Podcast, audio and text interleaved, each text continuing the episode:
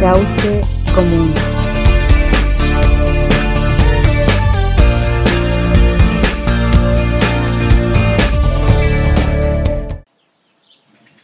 Y bienvenidas, bienvenides. Estamos ya en el segundo programa de, Cauce Común. Estamos felices de, de estar aquí otra vez más. Y nuestro tema hoy es tiene que ver un poco con cómo la vida y cómo nosotros como parte también de este como colectivo en el cual siempre participamos y estamos de, de diferentes luchas, eh, nos trascienden a nuestras vidas y cómo nosotros empezamos eh, en estos temas, porque como conversamos antes previamente, es un poco como hay algo que gatilla el, el llegar a, a ser el luchador, defensor ambiental o, o luchador social, y es preciso que desde un pequeño lugar es de donde empiezan a cosas más grandes y es como de ese pequeño lugar que nosotros comenzamos, como no sé, yo por ejemplo empecé desde, desde la educación, siendo estudiante me empecé a mover en cosas y meter como por curiosidad, porque como quería un, buscaba algún espacio de estar en una asamblea con mucha gente, conversando de muchos temas de, de educación, de, de las leyes y de todo lo que pasa en, en, el país, como la municipalización de la educación y todo el tema, a empezar a ver otros temas y empezar a, conocer otra gente y, darse cuenta que no es solo la educación, no es solamente que nosotros tengamos acceso, que todos, todas tengamos acceso a la educación, sino que es también una reivindicación más grande que es el que es el problema de educación y ese problema salta al problema de pensiones, al problema de salud y se suma a muchos otros que uno de a poco se va dando cuenta como en la medida que va caminando en, en este sendero a, a empezar a, a, ver, a visibilizar y también haciéndose parte y ahí es donde empieza uno como la vida, o no sé si la vida, pero empiezo más la, la conjugación de ser un, un militante social, un defensor de la vida también, que muchas veces, no siempre lo decimos, pero dentro de todo lo que nosotros, los que nos oponemos al sistema, ya, ya muchos problemas que pasan en él es porque defendemos la vida y porque queremos lo mejor para todos. Y, y, entrando como en eso, y bueno, y saludar ahí a todos los que escucharán eh, Causa Común. Eh, contar que acá, bueno, los que nos motivamos aquí en Modatima y bueno, en muchos movimientos y tomando también la experiencia desde la educación, y como bien lo decía Joaquín, eh, finalmente la educación tiene que ver con todo, ¿no? Y es un muy buen ejemplo para empezar esta conversa porque creo que cuando los estudiantes decidieron levantarse, eh, reivindicar lo que era su educación, el costo que tenía, porque en el fondo tenía que ver con eso, ¿no? De cómo la privatización de la educación hace que el acceso igual sea igual privilegiado, no todos pueden llegar, o, o, o tener un, una, carrera técnica que te da también otro, te, te van poniendo como en, en, en una lista de, de prioridades o no. Entonces la, la educación creo que es un, foco súper central para empezar a conversar de estos temas, porque finalmente también hay un, un, sesgo de decir que quiénes son los luchadores sociales, por qué la gente se, se motiva, se sale a la calle, lleva su pancarta. Creo que hay muchas cosas que, que están pasando y me parece también que cuando uno decide tomar la decisión de estar en estos temas es un, tema que nunca, es, un camino que nunca acaba porque primero porque vivimos en un mundo dinámico que va cambiando constantemente, pero también porque tiene que ver con la coherencia, con el camino que uno decide enfrentar y tiene que tener justamente esa coherencia que va a trascender en el tiempo. En mi experiencia personal creo que viene un poco desde mi familia.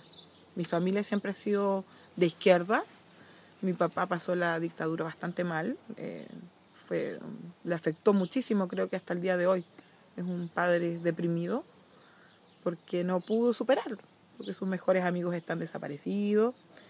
Y uno siempre escuchó de niña, si yo bien no nací en el 73, nací en el 79, eh, no viví la dictadura, entonces como que había una, una, una, cosa en como que siempre escuchaba estas conversas y uno dice, uy, eh, qué fuerte.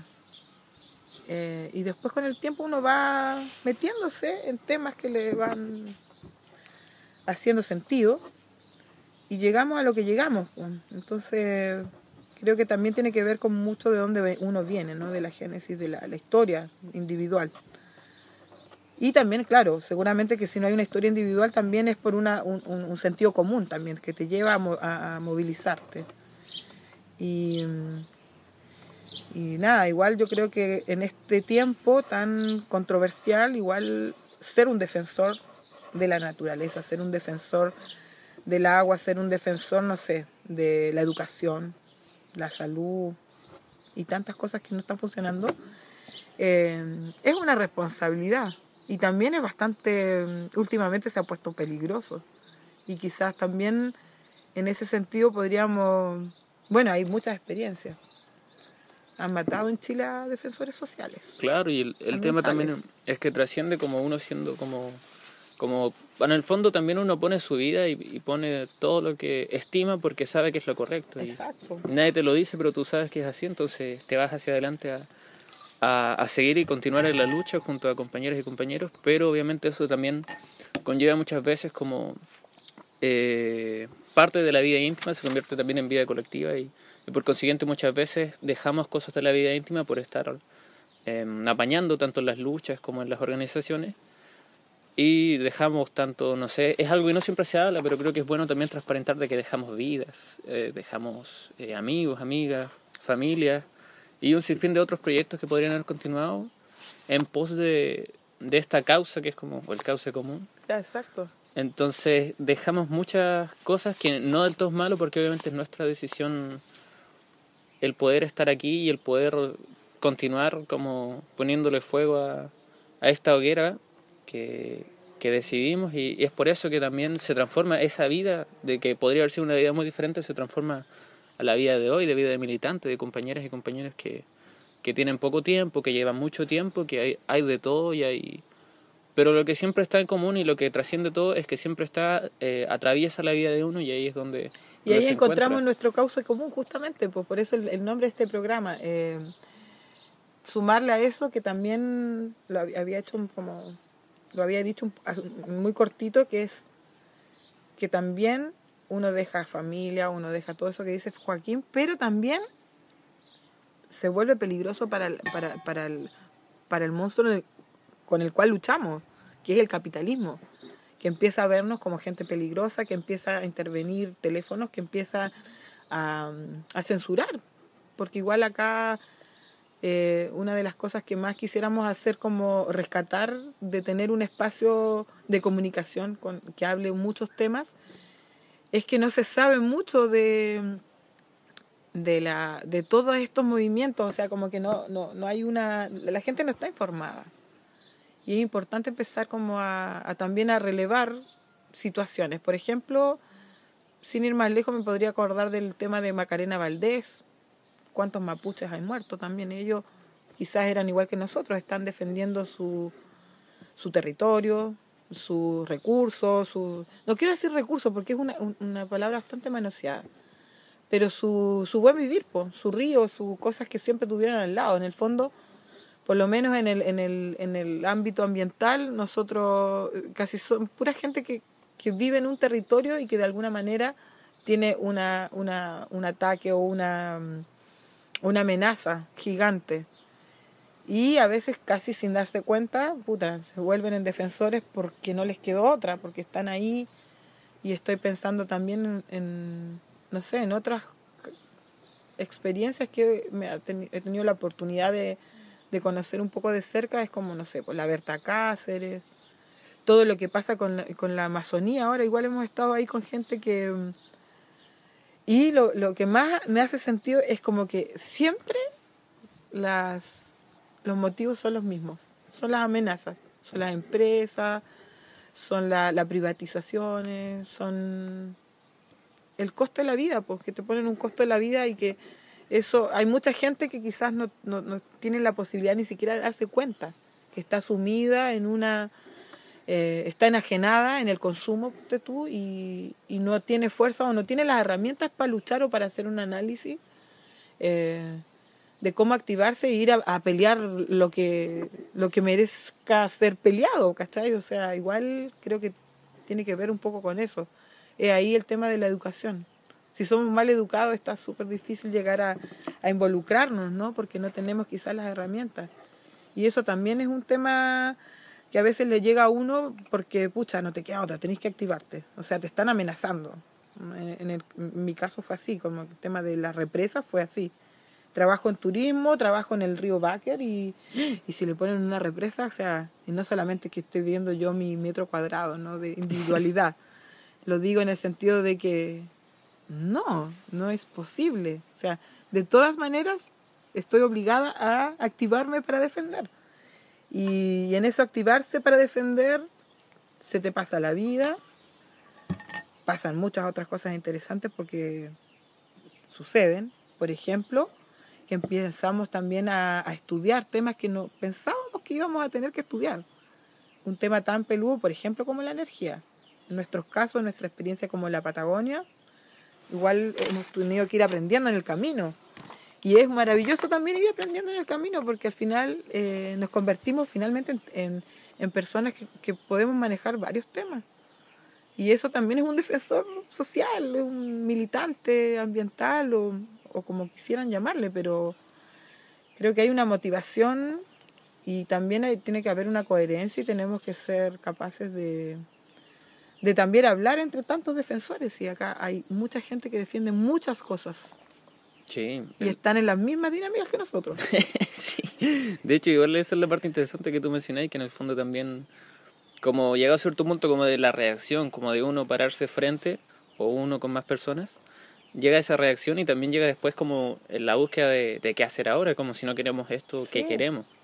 Entonces empieza como uno a, a entrebuscar cosas, a leer, o a conversar también, que es una gran forma de, de poder compatibilizar ideas y ahí es donde como uno empieza a ver otro mundo, otras personas y empieza también a ver un poco que es también nuestro intento del programa de, de, poder ver hacia otras partes y en otros lugares donde pueden estar en la misma que nosotros y ellos también pueden tener una propuesta, pueden tener ideas y la idea es ir como ir eh, conversando estos temas y también viendo otros lugares, entendiendo que, que como nosotros nos enfrentamos a este, a este gran coloso que es el capitalismo, está en todas partes, no está solo aquí y es, y es preciso por lo mismo que si somos defensores aquí, hay muchos defensores en todas partes y es donde haya como un, una opresión también va a haber una resistencia y una organización y, y, es como parte del pueblo, de, de como la vida misma, de, de donde haya opresión va a haber una reacción y una organización. Y después, bueno, también todas las otras cosas que se pueden construir aparte de la defensa de un territorio.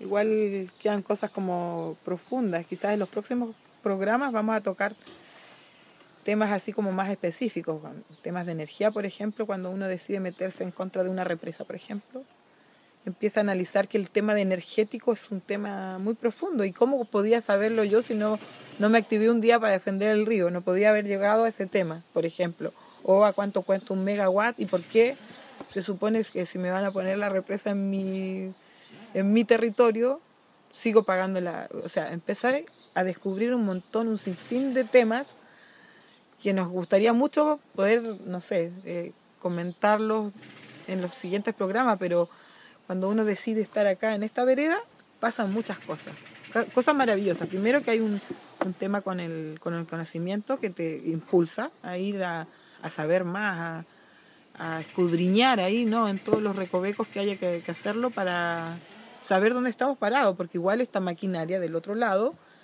es muy hábil y hábil siempre lo económico, porque en el fondo también compra conciencia. De hecho, eh, uno se transforma a veces como defensor ambiental, no sé, pues en un opositor al desarrollo. Ponte tú, nos dicen cosas como esas. Claro. ¿Y qué más alejado de, de esa realidad es? Porque en el fondo acá nosotros si nos activamos es porque queremos vivir bien, ser felices porque también vinimos un ratito a eso, este mundo, pues, y no siempre estar en resistencia. Pero creo que la única forma de, de seguir en este camino es afiatándonos entre los que hemos decidido que queremos una vida justa, eh, queremos una vida más integral, queremos ser parte, no solamente ser un, una persona que esté, no sé, observador por la ventana de todo lo que pasa. Entonces, eh, nada, ahí agradecer a todos los, los, los, defensores que se paran de norte a sur de nuestro país, porque acá igual tenemos conflictos y, y no pocos.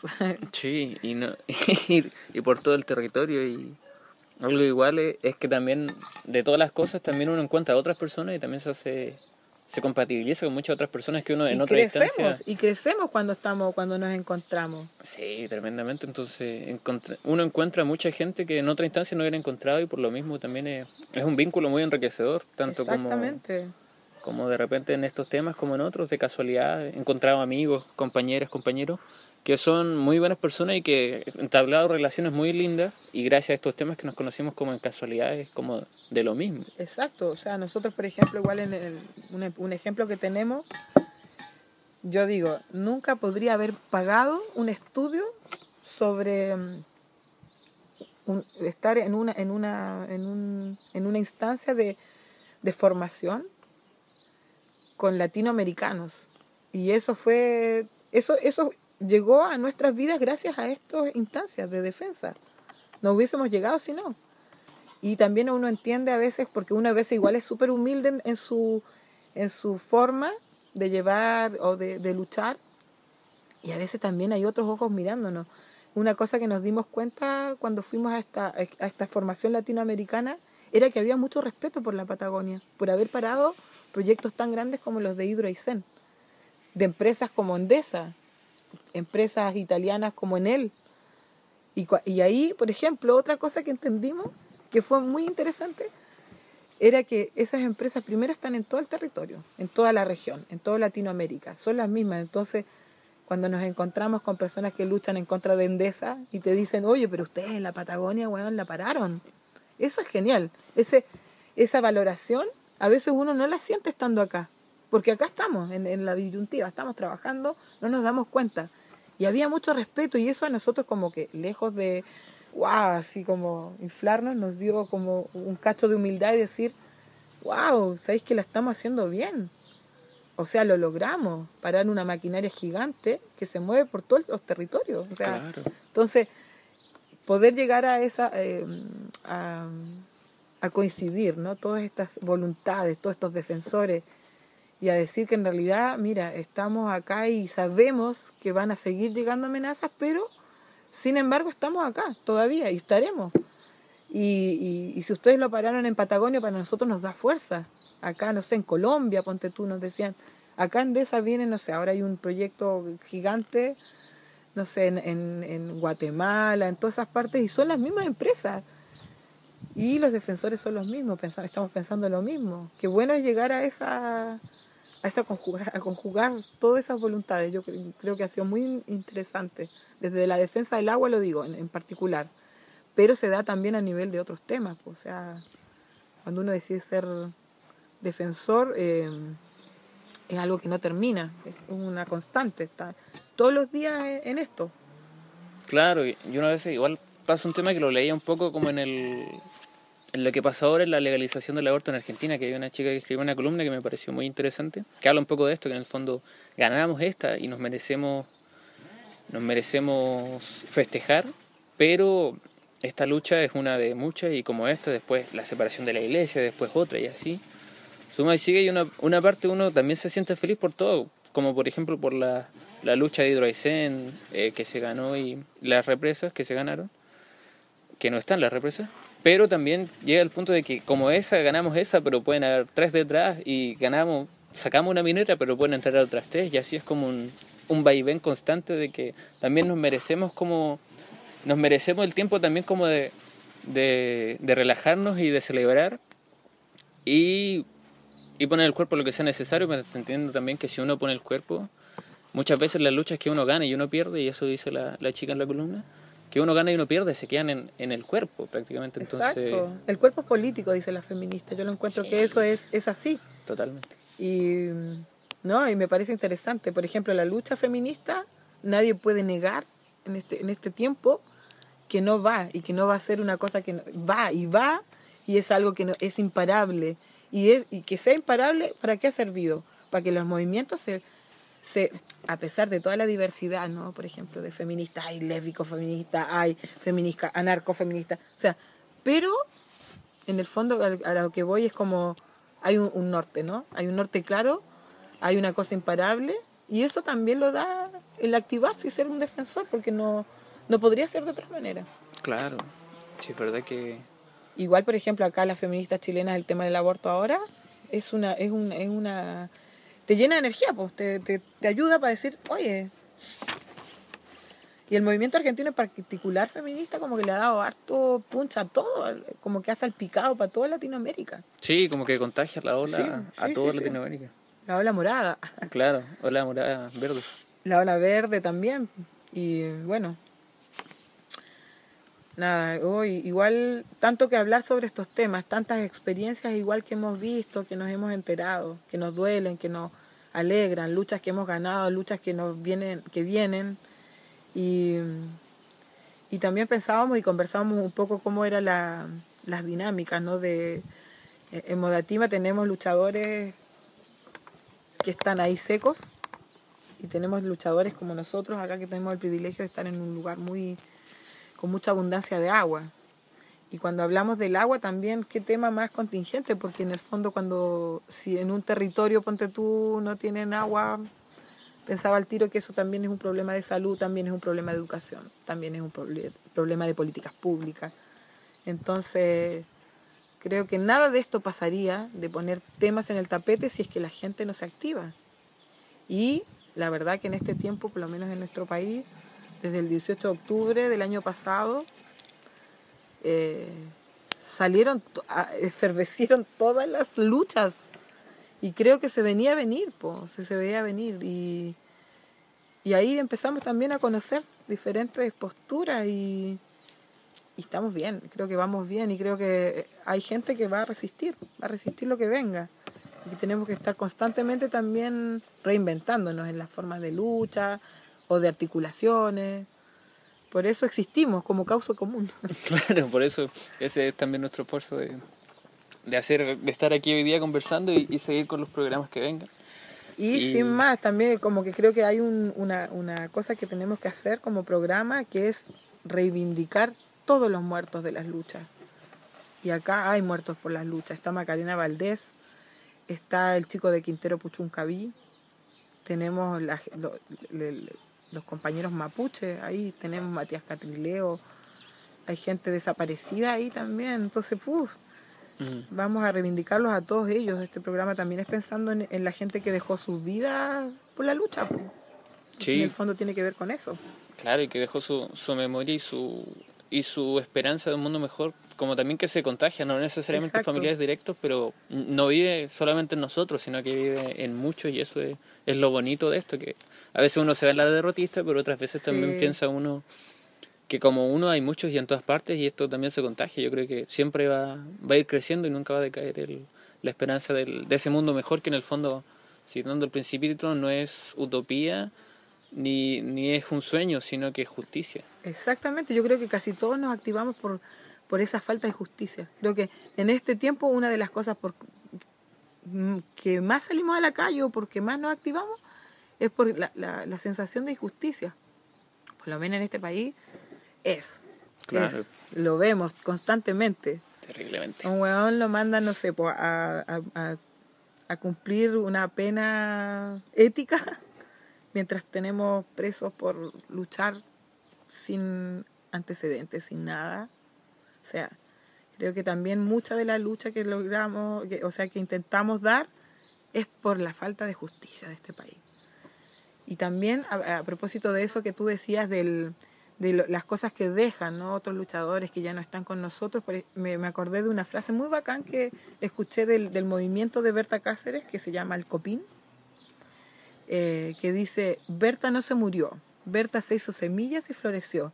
Y eso es lo que pasa normalmente con nuestros mártires Claro. nos dejaron tanto que tenemos ahí también una, una fuerza para de continuidad, por decirlo así, y, y creo que estamos llamados justamente a tener esa coherencia y a tener esa, ese respeto por los muertos, pero también la fuerza de seguir. Creo que por ahí va la cosa. Claro, yo creo que al final es, es como... Y no necesariamente como autoexigirnos más, sino también como ir en lo que uno pueda y entender que como uno hay más y, no necesariamente uno tiene que ser el la tiene que estar en todas partes sino que obviamente Exactamente. en lo que vaya y un poco como en el en el auto de control de no sobreexigirse más y, y saber que esta lucha muchas veces y las luchas en general son de largo aliento entonces y se ponen peligrosas. Yo creo que también ah, ese tema quizás será un tema para analizarlo en otro programa, la criminalización que está sucediendo. Yo creo que quiero ser un majadera en ese tema porque no es fácil estar acá en esta, en esta trinchera. En esta trinchera igual pasan cosas. Igual eh, como que instalan que somos, no sé, violentistas o gente peligrosa o gente que anda incitando al desorden. Y en realidad nosotros queremos vivir felices nomás, po. vivir el buen vivir, como dicen por ahí. Claro, y, y como hace mucho, hablando de criminalización y cosas, y no sé si hablarlo ahora o después, pero me acordé que hay una compañera que la tuvieron mucho tiempo, compañera de Modatima en Magallanes, que la tuvieron mucho tiempo en prisión preventiva, en, un, en una desmedida prisión preventiva como de 7, 8 meses, en los cuales estuvo ahí todo el tiempo y que obviamente dañaron tanto su salud mental como a sus familiares, porque no, no tener un familiar cerca y saber que la está pasando mal no es algo que nadie, yo creo que nadie quiere. Entonces ahora la tienen con, creo, arresto domiciliario y una firma, pero que sigue siendo desmedido porque todavía ni siquiera se prueban las causas ni, ni hay una investigación entre comillas. Y lo, la mayor prueba que tienen es un WhatsApp donde están compartiendo afiches de, de una marcha, lo cual es... Es una cosa irrisoria. ¿Quién no comparte con todas las redes sociales ahora Claro. un evento? Sí, pues, Pero entonces- bueno, van a sacar argumentos tan estúpidos como eso, ¿cachai? O sea, en el fondo nosotros tenemos que saber que igual nos van a nos van a poner los ojos sobre nosotros y seguramente que están puestos los ojos sobre nosotros o nosotras, nosotros, todos. Pero eh, de alguna manera creo que también eh, uno ya lo sabe. Y finalmente, ¿cuál debería ser nuestro temor?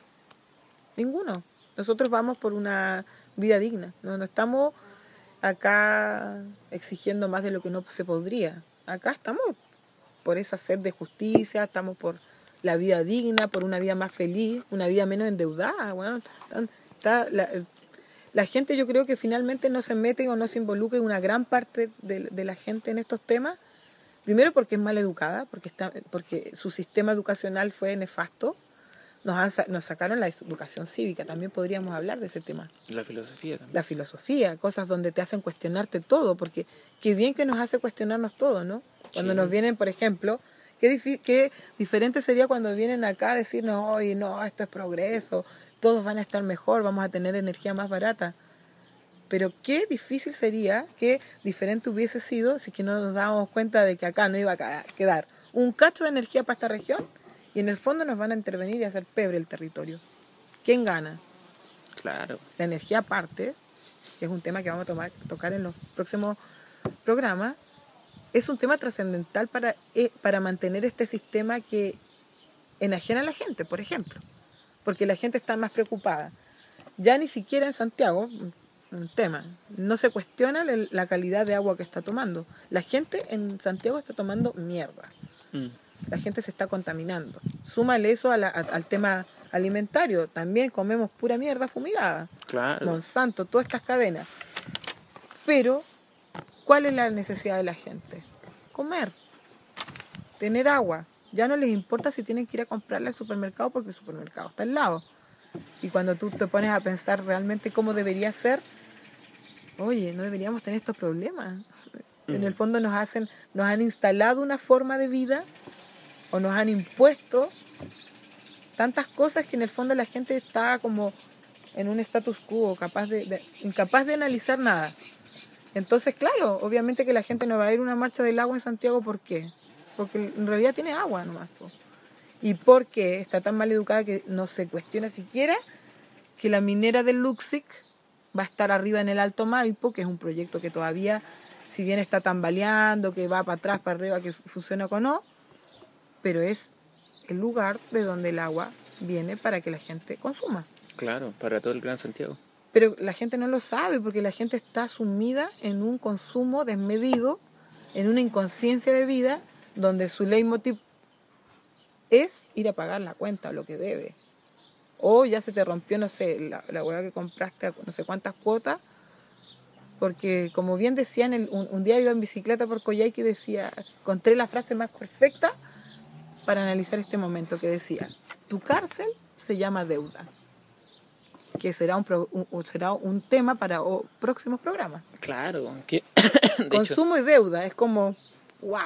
Sí, yo creo que hiperconsumo todo esto. Que aparte yo creo que con la pandemia igual no está yendo del tema, pero con la pandemia igual todo el hiperconsumo que se hizo con ahora comprándole a estas grandes cadenas, pues como, como O sea, Amazon, aquí ganó, en esta pandemia gente ganó mucha plata y poca gente. Y poca gente. Y también, pero si tú lo extrapolas a eso también a la a, la, a las soluciones que dan en, en, territorios sin agua o en lugares contaminados, uno se agarra la cabeza, uno que pudo, porque igual, nosotros igual tenemos un, un, cierto privilegio, que es manejar algo de información, ¿cachai? Entonces cuando tú te das cuenta de que las soluciones que están ofreciendo, por ejemplo, en una zona de sacrificio, es que las emisiones las tome la misma empresa que te contamina, es una mierda. Claro. Sí, el camión aljibes que te lleva los 50 litros de agua en Petorca es, una, es, es producto de un gran negocio que hicieron los políticos con un amiguito que tenía los camiones. Es una mierda, ¿cachai? O sea, Terrible. y la gente no lo sabe. Pero lo bueno de este tiempo, creo, y así como para ya ir como cerrando, es que hay un, un nivel de conciencia un poco más. Siento que, que somos más los que nos estamos dando cuenta y que estamos dispuestos a ir a una pelea, ¿cachai? Yo creo que somos más. Lo que tiene que suceder acá es que nosotros seamos capaces también de sociabilizar nuestros conocimientos y eso también es un trabajo que intenta hacer Modatima, pero también intenta hacer muchos movimientos sociales. Y creo que también va por ahí. Que, que, que logremos, no sé, hacer sinergia con muchas... Eh, bueno, es un poco lo que pasó eh, el 18 de octubre, ¿no? Es como que se salieron todas estas causas por las que nos, nos tienen oprimidos y, y se mostraron en la calle de que son muchos, somos muchos y Claro. muchas las que estamos ahí en un, en un sistema impuesto muy desigual, muy injusto, muy infeliz finalmente. Porque a veces pareciera ser que eh, todo este sistema lo único que hace es como pregonar la infelicidad de la gente. Claro. Que Yo no veo a la gente feliz, veo a la gente endeudada porque le dijeron que, no sé, pues por ejemplo la tarjeta de crédito o las de las grandes tiendas es tu felicidad. La gente lo está analizando mucho. Hay un segmento de la población que lo está, no lo analiza así, no puede, no tiene las capacidades y las herramientas de analizarlo de otra forma. Y ahí que- también tenemos como defensores una, una tarea súper importante, que es como, ¿cómo vamos a ir sociabilizando la información que a veces tenemos el privilegio de tener? Claro, es que el- yo creo que igual el sistema no ganó tanto, igual puede ser otro programa, pero el sistema no habrá ganado tanto como este nuevo sistema neoliberal que nos privatizó todo y que Chile es la cuna. Eh, no hubiera ganado tanto si no hubiera sido por el hecho de que se metió dentro y se metió en parte del subconsciente de las personas y, y es preciso ahí también porque como convivimos a veces como chocando muchas veces con la realidad porque si bien podemos estar haciendo cosas en otro momento vamos y, y no sé pues estamos consumiendo y estamos consumiendo y el tema también es, es que es como tan común y es tan parte de, de estar siempre ahí como consumiendo eh, plata y, y desechando todo, que también es terrible porque no es una cosa, sino que son muchas cosas y todo es dura menos de un año y ya tienes que cambiarlo, el celular, el computador, el todo Sí. prácticamente. Entonces, Eh, le llaman. Ay, tiene un nombre. Obs- obsolescencia programada. Eso. Y también el hiperconsumo, entonces al final, y lo peor es que de todo te, te transforman, todo te encuentran algo para comprar y te lo transforman en una necesidad, entonces cosas irrelevantes como, no sé, un sinfín que, que pueden pasar, te los transforman y toma, te lo ofrecemos barato por tal aplicación, entonces se mete mucho en que es muy común y, y eso sumado al discurso de que eres tu propio emprendedor y... Bueno, esos son conceptos bastante del capitalismo. Sí, Incluso, incluso eh, todos los tratados del libre comercio, el otro día estaba leyendo un artículo muy interesante que decía eso, porque mm, que te van instalando temas. Et- incluso el capitalismo te, in- te instala también conceptos como la corrupción. No sé si a veces uno no les da la sensación de que empezar a hablar, a escuchar de corrupción, corrupción, corrupción. También es un, es un invento. claro. Seguramente, no es que no digo que no exista la corrupción, existe, Totalmente. existe y lo hemos visto. En este país hay muchos políticos corruptos, sí. Pero a lo que voy es como, también son cosas muy impuestas por este sistema. Y también hay que tener, bueno, Y para eso también uno trabaja, pues para estarse dando cuenta de que, uy, por ejemplo, ahora no sé, no les ha llamado la atención cómo empezaron a, quieren como hacer sentir un ambiente de, de caos, de que la delincuencia nos va a matar, nos va, Claro, no para rapar. nos van a robar, y miren, y ahora andan haciendo como las redadas mexicanas de los narcos y la cuestión. Y tú dices, son cosas impuestas, son est- est- esta, a este cuarto poder que se llama medios de comunicación, les conviene tener a la gente así, ¿cachai? Y es también ahí donde hay igual un, un, trabajo que hacer. Por eso también intentamos desde este espacio empezar a conversar de todos estos temas. Claro, igual es algo tremendo porque también como uno de todos estos temas y como convive también el sistema dentro de uno, es preciso que cuando uno empieza a ver más cosas y empieza a buscar otros temas, o también como otra información, y otra educación, una educación de verdad, no como de mal educado como lo es con la educación del sistema, eh, empiezas a, darte cuenta que tienes muchas actitudes que, que son parte de, de consumo, de, de, de desechar todo y de un sinfín de actitudes que en el fondo le sirven al capitalismo porque uno realmente no es así, pero el, eso tra- empieza a traslocarse de a poco en, en la, en la medida en que uno va avanzando en este camino. Y que obviamente no vamos a sacar todo, todos esos hábitos mañana, pero que también empieza el cuestionamiento y empiezas a ver otras formas de, de compatibilizar y de convivir sin necesariamente tener que hacerlo desde una lógica o una moral capitalista. Exacto, ¿no? Y aparte que creo que, como dice la doctrina del shock, ¿no? Claro. La gente está súper sumida en eso, así como que si no va a tener la capacidad de consumir o, está como, entonces la máquina lo va pillando, entonces viven en una, en una vorágine que es insaciable, no para, nunca va a parar. Pero bueno, seguiremos activándonos y, tratando de, de ir conversando estos temas y, y quizás extrapolándolo también un poco más a, la, a, lo- a los círculos a donde no puede llegar esta información, po. porque de verdad que hay también uno, un, un, ¿cómo se llama? Una, No, te busques. hay un, también hay una, una sensación de que es lo que tenemos y tenemos que aceptarlo. Claro, Y como, de como sacaron conformidad. la filosofía y ya no te puedes cuestionar nada y que todo es así como es, ¿viste? Sí, Vamos. hay una hay como un- una aceptación muchas veces como de una Claro. realidad como algo Y después viene la negación. Claro. Una aceptación y la negación, ya, y la, cuando entramos en la negación ya será por- producto de otro programa, pero la negación, la negación ahí que no, no, ahí nos convertimos, nos convertimos justamente en estos eh, seres que somos imprescindibles para este modelo. Claro. Porque funciona porque hay adeptos, ¿cachai? Funciona porque hay gente que alimenta este sistema. Quizás también nosotros, ¿ah? De alguna manera.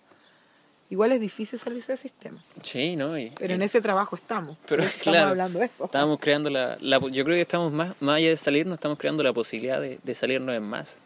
Exactamente. Y, y el problema también es que se entiende muchas veces la realidad como algo tácito, como que ya está y, y no como la realidad cambiable y modificable que podemos hacer tanto nosotros como cualquier persona que se organice. Y, y ese es también nuestro esfuerzo de, de querer pelear por un futuro mejor y que es posible, no es como que, que vayamos a inventar la pólvora de nuevo, sino que es posible y se puede hacer con, con una lógica totalmente diferente, como dices tú, la del buen vivir, de, de convivir en conjunto siendo parte de este ecosistema, más no el depredador. Exacto. Y, y todo ese tipo de cosas que, que se pueden y son muy, muy posibles, solo que a veces, como se te mete tan adentro todos estos temas, lo ves como algo difícil o algo que hacen unos pocos o que a veces nos dicen de hippie y que en el fondo es algo que deberíamos como empezar a hacer todos y es, es como parte de, del cuestionamiento de, de convivir en este sistema y entender por qué estamos aquí adentro y peleando aquí adentro y no saliéndonos. Exacto. Bueno, creo que tenemos temas para conversar un montón. Creo que uno importante es el consumo y vamos a tocarlo porque también tiene que ver con eso, ¿no? Cómo nosotros vamos aportando desde nuestras individualidades también a alimentar el monstruo. Y así que eso. Y bueno, vamos a tratar de, de tener algún invitado, vamos a ver ahí, eh, también que nos, nos cuente sus experiencias desde alguna un territorio de, de Latinoamérica. Hay muchas experiencias que se juntan muy que, que coinciden, coincidimos en tantas cosas, pero a veces también es bueno saber que están allá para saber, hoy estamos en la misma disyuntiva, Claro. encontrémonos, hagamos una región mucho más, hagamos una red, un tejido. El otro día leía, un- hay un, un- un sitio que se llama Tejiendo Redes por América Latina. Y ahí se habla de todos estos temas, es muy interesante. Así que bueno, creo que hemos hablado de lo que es ser un ser social, defensor, de esos que se activan por la minera, como por la educación, por la salud. Hay tanto movimiento, Sí. pensándolo bien está ahí, todo se está moviendo. Está repleto, pero lo bueno es que la gente se activa y, y como hay tanto, hay mucha gente muy diferente en, en muchas partes peleando yo creo que realmente tenemos que también hacer la salvedad de que vivimos un momento histórico. Y de eso también vamos a hablar en algún momento. Así que bueno, sin más, nos veremos en el próximo Cauce Común. Este es un programa de Modatima. Vamos a empezar también prontamente a comunicarnos con nuestros otros compañeros ahí para que nos cuenten más qué pasa en sus territorios Modatima. Así que me despido. eh, que tengan un buen día y seguiremos ahí. Ya ar- armaremos ahí una dinámica a ver que ustedes nos vayan diciendo qué temas quisieran que toquemos en este espacio. Claro. Así que muchas gracias y nos vemos en el, en el próximo programa.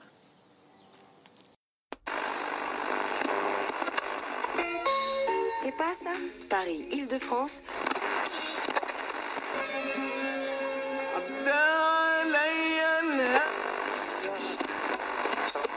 C'est la rentrée, des tâches plus ou moins agréables vous attendent. Donc Marie...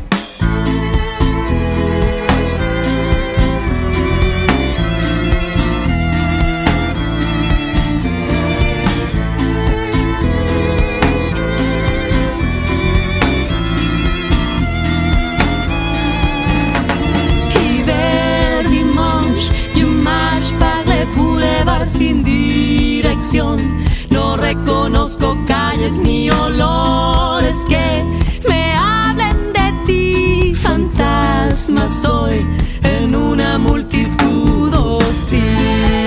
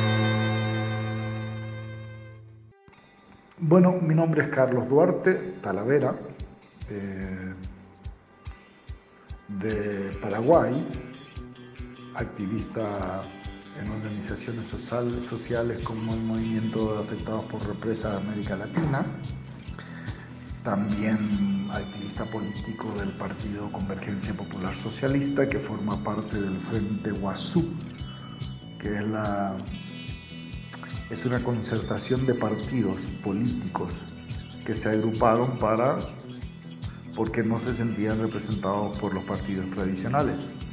Eh, Frente Guazú, en donde la palabra Guazú significa grande o amplio. Entonces sería el Frente Amplio del Paraguay. Bueno, desde que yo tengo uso de razón, yo no recuerdo cuándo empecé a militar en organizaciones sociales. Pero sí recuerdo de que mi padre, desde que yo era, tenía uso de razón, él andaba en, los, en las comisiones de barrios, parroquiales, eh, sindicales. Toda, toda la vida fue, de, que yo tengo uso de razón, reuniones políticas en casa, en los barrios, eh, toma de tierra para asentamiento y, viviendas. ¿no? Y me, me crié en ese ambiente y creo que fue una sucesión natural, diríamos. Después del golpe de Estado del 76 en la Argentina, bueno, nos exiliamos mi padre y yo a Suecia. Y allá estudié, gradué, me gradué, trabajé. Y luego regresé al Paraguay.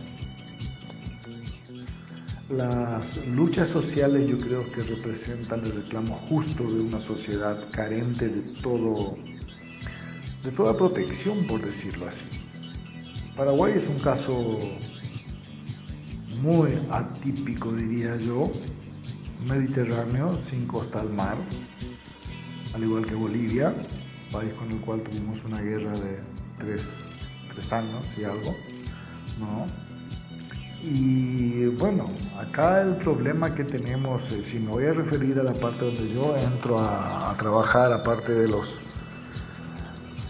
de, de, de movimientos de represas, no, a diferencia de otros países, no tenemos carencia de agua o de ríos. Tenemos el río Paraná por un lado, el río Paraguay por el otro, ¿no? El río Paraguay divide en dos regiones el país. Tenemos el Pilcomayo por, eh, en el límite con la Argentina y tenemos el río Acaraí también en la parte norte del país. O sea, es un, muy rico en, en cauces hídricos, podríamos decirlo.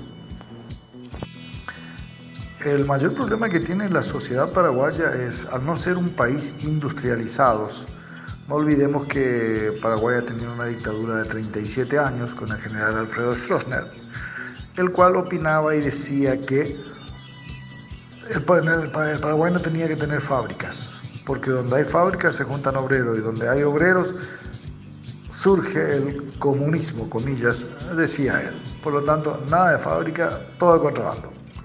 Y bueno, y estamos llevando las consecuencias de esas decisiones todavía. Debo señalar también que mm, no fue un simple exilio. Mi padre tuvo, estuvo cuatro años en la cárcel en Argentina durante la dictadura. Y yo militaba también en las organizaciones estudiantiles, estudiantes secundarios. Y eso ha hecho también de que, bueno, ambos fuésemos exiliados a Suecia. Allí en Suecia también entré en contacto y trabajé con organizaciones sociales eh, eh, de solidaridad con los pueblos en lucha. Eh, mucho he trabajado con gente de Chile, de El Salvador, Nicaragua, inclusive gente de Palestina y del Kurdistán. Y de ahí sí se fue dando que en, en época violenta de Centroamérica trabajábamos recibiendo informaciones de la guerrilla, de la guerra en El Salvador, traducirlas al sueco, publicarlas, darlas a conocer. Y bueno, a mi regreso se dio naturalmente que después de un tiempo vuelva a inmiscuirme en, primeramente en acciones políticas y luego en, en trabajos de, ¿cómo le diría?, de activistas, de activista social, porque es, eh, es una parte de... Es como que uno lo lleva inmerso en, el ADN, eso de, de, meterse en cualquier comisión de barrio y empezar a militar.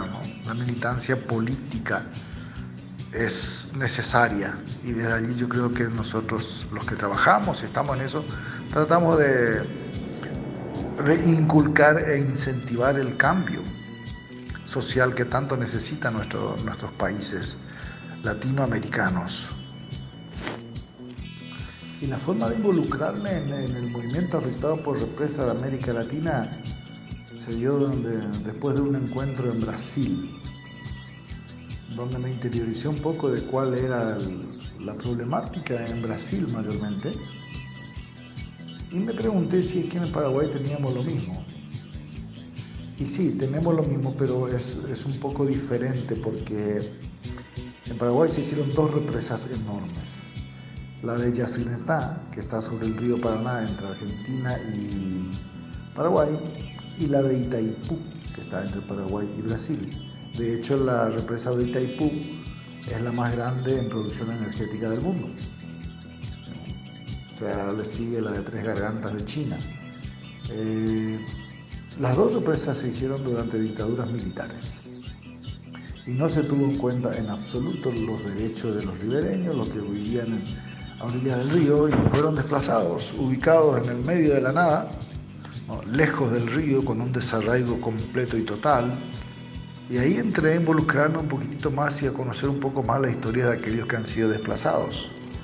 Y hoy la lucha yo creo que es eh, la, lucha que se da hoy por hoy de los, de, de los desplazados es que nunca se les indemnizó bien sobre el pago de con el, las grandes multinacionales, nunca, nunca, bueno, binacionales, diríamos mejor. Nunca lo indemnizaron correctamente, ¿no? Lo desplazaron, lo llevaron, hicieron unas casitas de muy, muy mal construidas y ahí lo pusieron a todos. Lejos de su hábitat, creando un desarraigo enorme una desigualdad, falta de transporte público, falta de eh, espacios médicos, falta de atención médica, diríamos. Y bueno, y hoy la lucha sigue para reivindicar esas cosas que no se cumplieron y a su vez considerando que Paraguay es el mayor exportador de energía limpia, así comillas, del mundo, bueno, queremos que parte de esos beneficios redunden en beneficio a la población, a la población en general. Por eso es que nosotros demandamos la soberanía energética y el control popular. Ya no, no, podemos evitar que esas dos represas ya están hechas, ya se hicieron.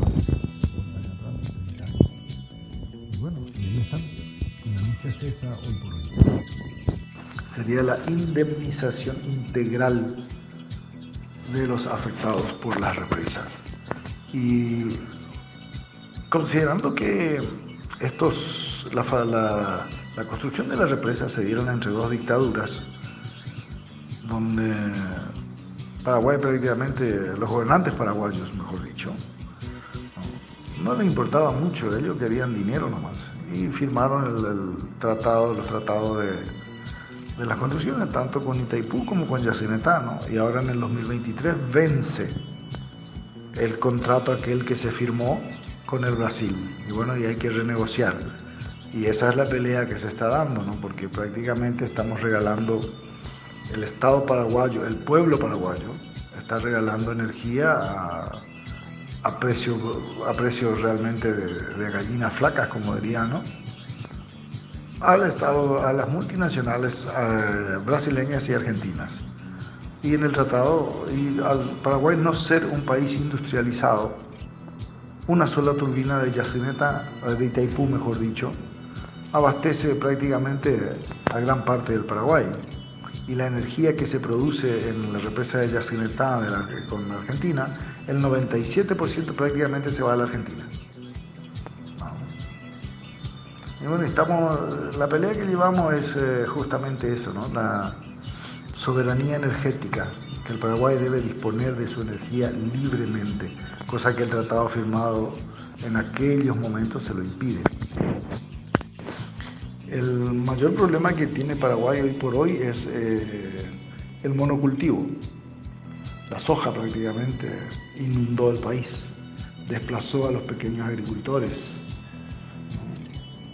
y hay una distribución, es el, Paraguay es el país con mayor inequidad de distribución de tierra del mundo.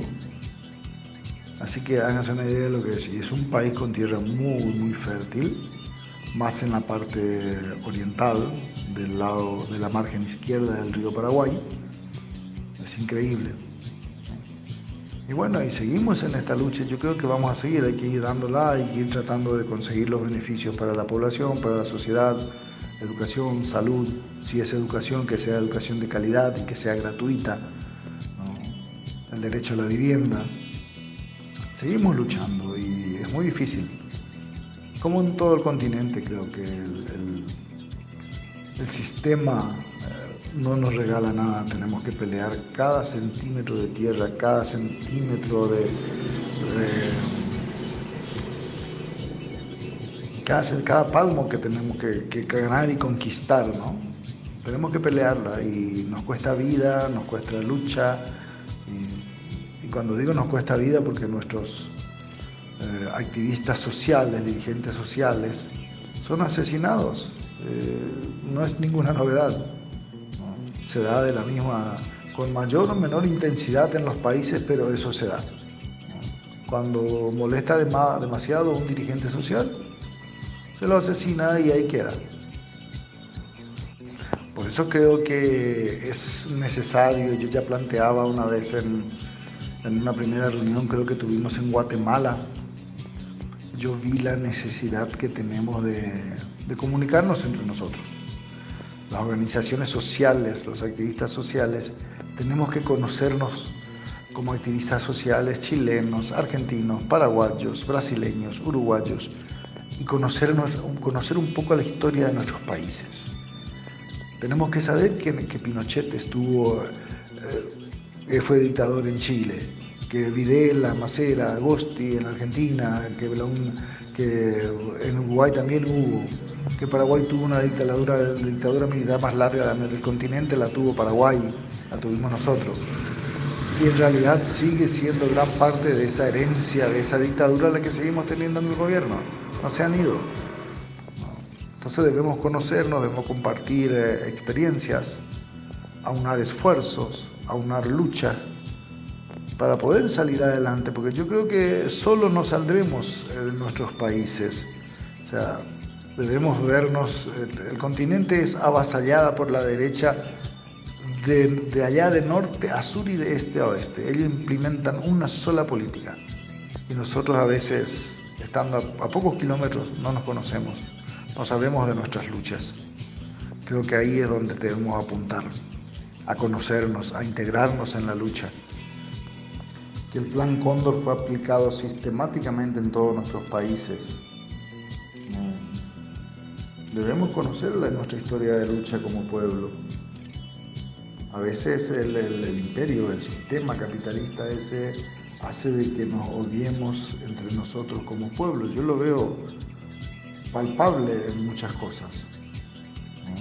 Porque el paraguayo despotrica contra el argentino, contra el brasileño, el brasileño contra el paraguayo y, ahí vamos llevando. Debemos acercarnos, debemos conocer nuestra propia historia. Por eso siempre digo yo, con educación, educación, educación y más educación. Conciencia, conciencia, conciencia y más conciencia. Para poder salir adelante, para poder enfrentar al sistema. Este sistema es que nos hace, nos, hace individualistas. ¿no? Así que creo que urge la Unión Latinoamericana. Vamos en altibajos, a veces avanzamos dos pasos y retrocedemos uno, pero yo creo que la vamos llevando, vamos avanzando a paso lento pero seguro. Lo, lo- lo importante es que, que avancemos. Y una vez más, insisto, yo vuelvo a insistir en que debemos conocernos como, como luchadores de nuestros países. En Paraguay debemos conocer la lucha de los, los chilenos, la lucha que tiene el pueblo argentino, la lucha que tiene el pueblo brasileño. El pueblo, los pueblos, somos hermanos, nos, nos aquejan los mismos males, nos oprimen los mismos. Entonces, como alguien decía que la solidaridad es la ternura de los pueblos, yo creo que ese es el camino, ser solidarios. Pero para ser solidarios debemos entender y conocer también la historia de lucha de las distintas organizaciones en los distintos países. Debemos conocer nuestra propia historia y la historia de aquel que nos acompaña en la lucha también. Creo que eso nos, estamos debiendo, eso es lo que a mí me faltó un poquito, eh, es lo que yo no vi en las reuniones que hemos tenido. Se, se toma, como diría yo, las luchas individuales por cada país y yo creo que deberíamos empezar hablando de la historia de nuestros países.